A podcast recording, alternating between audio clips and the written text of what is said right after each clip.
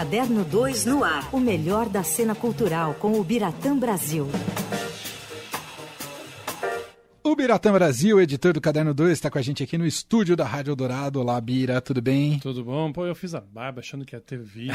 É de novo. verdade. Esqueci de te avisar te que não tinha vídeo hoje. né, Bira? Tomei banho, né? fiz tudo. Hoje é só certo, áudio. Bira. A gente está percebendo pela sua voz. Ah, minha decepção. Imagina, que Muito legal bom. estar aqui. Vamos falar de Pirandello hoje, montagem. Vamos, então. Faz tempo que a gente não fala de teatro, né? E quando fala sempre musical, por quê, né? Que coisa, meu Parece uma Deus. predileção do colunista. É, fica meio evidente, né? Chato isso. É uma montagem muito legal. Primeiro, é, o, o, o que cerca isso é, é a peça Henrique IV, estreia agora na- no Sesc é, Vila Mariana, na quinta-feira, e vai marcar a quinquagésima direção teatral do Gabriel Vilela. Nossa! 50 peças. Ele começou em 89 e de lá para cá é, construiu uma carreira sólida. É um dos principais encenadores brasileiros hoje em ação. Né? A gente tem Uhum. muitos que infelizmente não estão conseguindo mais dirigir, estão vivos, mas não dirigem, e ele não está lá. É, um- sempre com aquele esquema barroco, aquela, aquela mineirice dele muito religiosa, mas ao mesmo tempo de uma beleza estética estupenda e sempre com conteúdo. E as peças que ele escolhe normalmente casam muito com o momento que está acontecendo no país e no mundo. Por exemplo, em- em 2018 ele montou Estado de Sítio, que é um texto do Camus, clássico, que fala de um, de um local, de uma cidade, sem se dizer onde é, que é tomada por um ti- tirano e é ameaçada por uma catástrofe sanitária. 2018 foi ano da eleição brasileira. Verdade. Então, é, e logo depois, dois anos depois, veio a pandemia. É, visionário não é, mas é uma pessoa que tem uma sensibilidade em lidar com o que está acontecendo. E Henrique IV é um texto do, do- do- muito, muito interessante do Pirandello. Ele escreveu em 1922. O Pirandello constrói uma obra basicamente montada na, na discussão da identidade, né? A gente nunca é o que parece ser, quer dizer, eu penso que eu sou de um jeito, você me vê de outra forma, eu te vejo de outra forma, e nenhuma delas é a verdade absoluta. Não existe a verdade absoluta, né? Uhum. As comparações quebram uma às outras. E esse, essa peça é muito curiosa. É, existe um cidadão que não tem nome, ele vai para uma um baile de carnaval, ele vai de fantasiário de Henrique IV, que foi tanto o Henrique IV da França como teve o Henrique IV na Inglaterra, que esse inclusive inspirou Shakespeare numa, numa das obras famosas dele. E na ida a essa festa, ao carnaval, esse cidadão cai, bate a cabeça né, numa pedra e tem um, um desvio de memória. E ele começa a achar, como ele se vê vestido de Henrique IV, ele acha que ele é o Henrique IV. e começa a mandar nas pessoas. E as pessoas começam a obedecê-lo. Sabe? Como se de fato ele fosse um rei. Aí, é, depois de um tempo, ele perde, ou melhor, ele recupera a memória, mas ele vê que ele, como Henrique IV louco, é muito mais interessante até para ele do que ele como era antes. Então ele insiste em manter aquela farsa para poder falar o que as pessoas só loucas falam. Né? Então ele joga com essa Que legal. identidade, né? o cara é, deixa de ser, aí percebe que não é mais, mas quer continuar sendo, é, e usa isso como um poder, como uma maneira de, de, de colocar o seu poder em ação. Uhum. E tem um médico na história que percebe isso e tenta fazer ele voltar a ser quem de fato ele é. Ou seja, não é Henrique IV coisa nenhuma. né? Aí o Gabriel, o que ele fez? Ele, ele transformou isso. ah, os personagens são, na verdade, uma trupe de um circo decadente, né? que vai montar uma peça. Né? O circo, o, é- circo é, uma, pe- é, uma, é uma, uma entidade muito forte na obra do, do Vilela. E, como todo circo que se preza, sempre tem um dramalhão representado ali, né? Então, os artistas do circo vão representar Enrico IV, que é um italiano, né?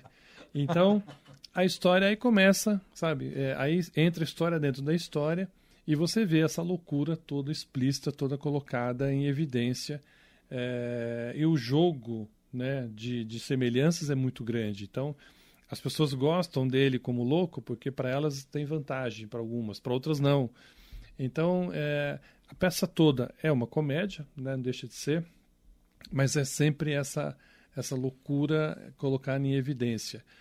E ele resolveu também acrescentar canções, né, sabe, Supertramp, ele colocou contemporâneas, eu estava lembrando sobre isso. É. Que demais. Menino Rota, BD, Supertramp. Isso mesmo. E, a, e, a, e, os atores cantam. Tem um, um, rapaz, um pianista, que canta também, é ele quem faz o som, uhum. e o elenco canta. Então, é musical, olha aí, ó, tá vendo? Eu enrolei. Agora a gente entendeu. enrolei, enrolei e confesso, é um musical. Não, não chega a ser, ainda tem que, ainda que sejam, né, com músicas cantadas ao vivo, tal, não é um musical no que a gente está acostumado a ver. Uhum. É, mas tem isso e você percebe como realmente as letras se encaixam naquele momento da cena, sabe? Então é, fica mais gostoso ainda de ver. O cenário é de um craque, o J.C. Serrone que é da velha guarda, sempre fez muitos cenários clássicos, trabalhou muito tempo com Antunes Filho, é, e ele cria esse picadeiro é, um tanto é, é, decadente. A peça começa, inclusive, com os artistas todos fantasiados de branco, que é para mostrar a decadência daquele circo, aqueles fantasmas que circulam por lá, artistas que não existem mais, e o circo não conseguiu recuperar outros para os seus lugares. Então, tem esse jogo de identidade também. Os personagens, é, os, os atores do circo, eles não têm nome. Eles se dão os nomes para poder criar aquela peça. Então, de repente, vira um Henrico, o outro a amante dele, o outro a filha dela, a Sofia, e assim vai. Então, há todo um jogo sempre de identidade na peça. Mas isso tudo estou falando da maneira muito teórica, muito analítica. o que vale é que é muito engraçado ver. É cômico, né? É cômico. Uhum. É, tem momentos engraçadíssimos desse, é, dessa loucura explícita. É, e o visual é muito Tô vendo bonito. um figurino espetacular pela foto que tem aqui no site do Sesc. Muito legal. É. Sabe que ele me contou uma Ah. história muito bacana? Ah. O, o Gabriel, ele gosta de fazer os figurinos, sempre, do- dos Ah. espetáculos dele. Fazer no sentido criar, né? Alguém vai e faz depois.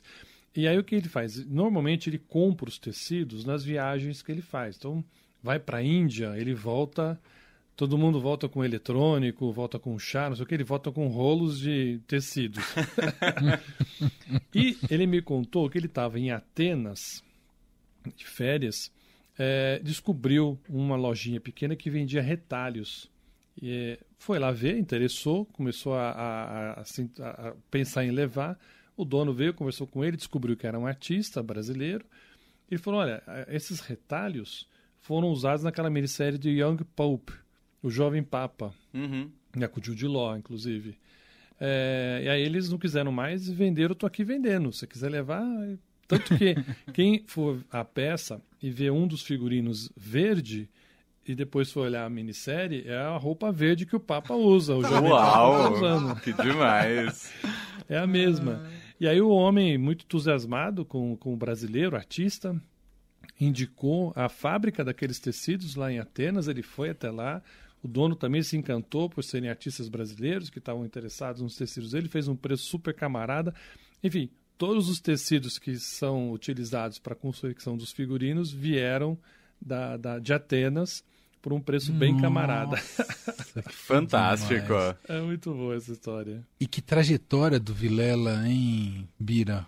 É, Muito. A- Acho que o, o primeiro grande espetáculo, aquele que tornou ele muito conhecido, foi um Romeu e Julieta, que até hoje é assim, quem viu, eu tive a sorte de ver, é magnífico, é um Romeu e Julieta é, encenado na rua, com cantigas mineiras, muito tradicional, muito adaptado ao, ao nosso folclore, inclusive, mas de uma graciosidade, de uma delícia, sabe, de, de se ver, de você ficar encantado. É uma história, embora trágica, mas muito bonita de amor, né, Romeu e Julieta. E ele conseguiu transformar aquilo num- numa mini opereta mineira, assim, sabe? Tem todo um barroco é, é, incluído ali. Mas ele adaptou Nelson Rodrigues, ele fez Shakespeare também, fez Tempestade, além de Romeu e Julieta. É, é, então é, é um autor muito conectado. É, a partir de obras já clássicas, ele puxa para o nosso momento. E a obra pode ter 100 anos, como é esse caso, é de 1922, o Henrique IV, mas você vai ver a, a maneira como ele adapta e traz para a atualidade, parece que foi escrito para agora, sabe? Você começa a falar gente que se passa por louco, quantas vezes a gente não está vendo isso agora, né? Então, é, é, não precisa nem falar nada, não precisa fazer nenhuma referência explicitamente política ou qualquer outra coisa na peça. Você ouve os diálogos e associa imediatamente aquilo. E aí acha uma graça que normalmente não teria, mas por conta da nossa realidade passa a ser tragicômico, né? Não é só engraçado, mas é trágico também. Demais. Ô Bira, você está falando da estreia aí do Henrique IV, quinta-feira agora. A gente conversou hoje com a Maria Ribeiro, que estreia essa semana o Pós-F no Teatro Porto. Dá para dizer que o circuito teatral já, reto... já voltou ao, digamos, normal? Não sei se dá para dizer o que é o normal. Já, é. já, ainda que, assim, a gente tem alguns problemas de é, equipes que alguém apresenta uma Covid positiva e aí ah. atrasa tudo. O Zoológico de Vidro, que é um texto também clássico, maravilhoso, de Tennessee Williams, que no Brasil recebeu um título que não tem nada a ver, mas acho até mais bonito a margem da vida. Oh, é mais mais poético. Mais é. poético e tal, e tem tudo a ver, porque são personagens trágicos que vivem à margem da vida, pessoas que não têm futuro algum e se agarram umas às outras para ver se conseguem um pouco de sobrevivência. É, vai ter uma montagem que promete ser belíssima no Sesc Santo André. Era para ter estreado quinta-feira passada, mas um dos artistas apresentou Covid, então estreia agora nessa semana. Então, uhum. sim, não é só 100, não estamos 100%, porque de vez em quando acontecem esses problemas. Mas isso não, não acho que não é, não corre, não implica em risco algum para o público. As pessoas podem ver com segurança. É recomendável, inclusive, com máscara e tal, assistir com máscara. Uhum. Não é obrigatório, mas eu acho recomendável. Eu sempre uhum. uso máscara nas peças e nos cinemas que eu vou. Muito bem.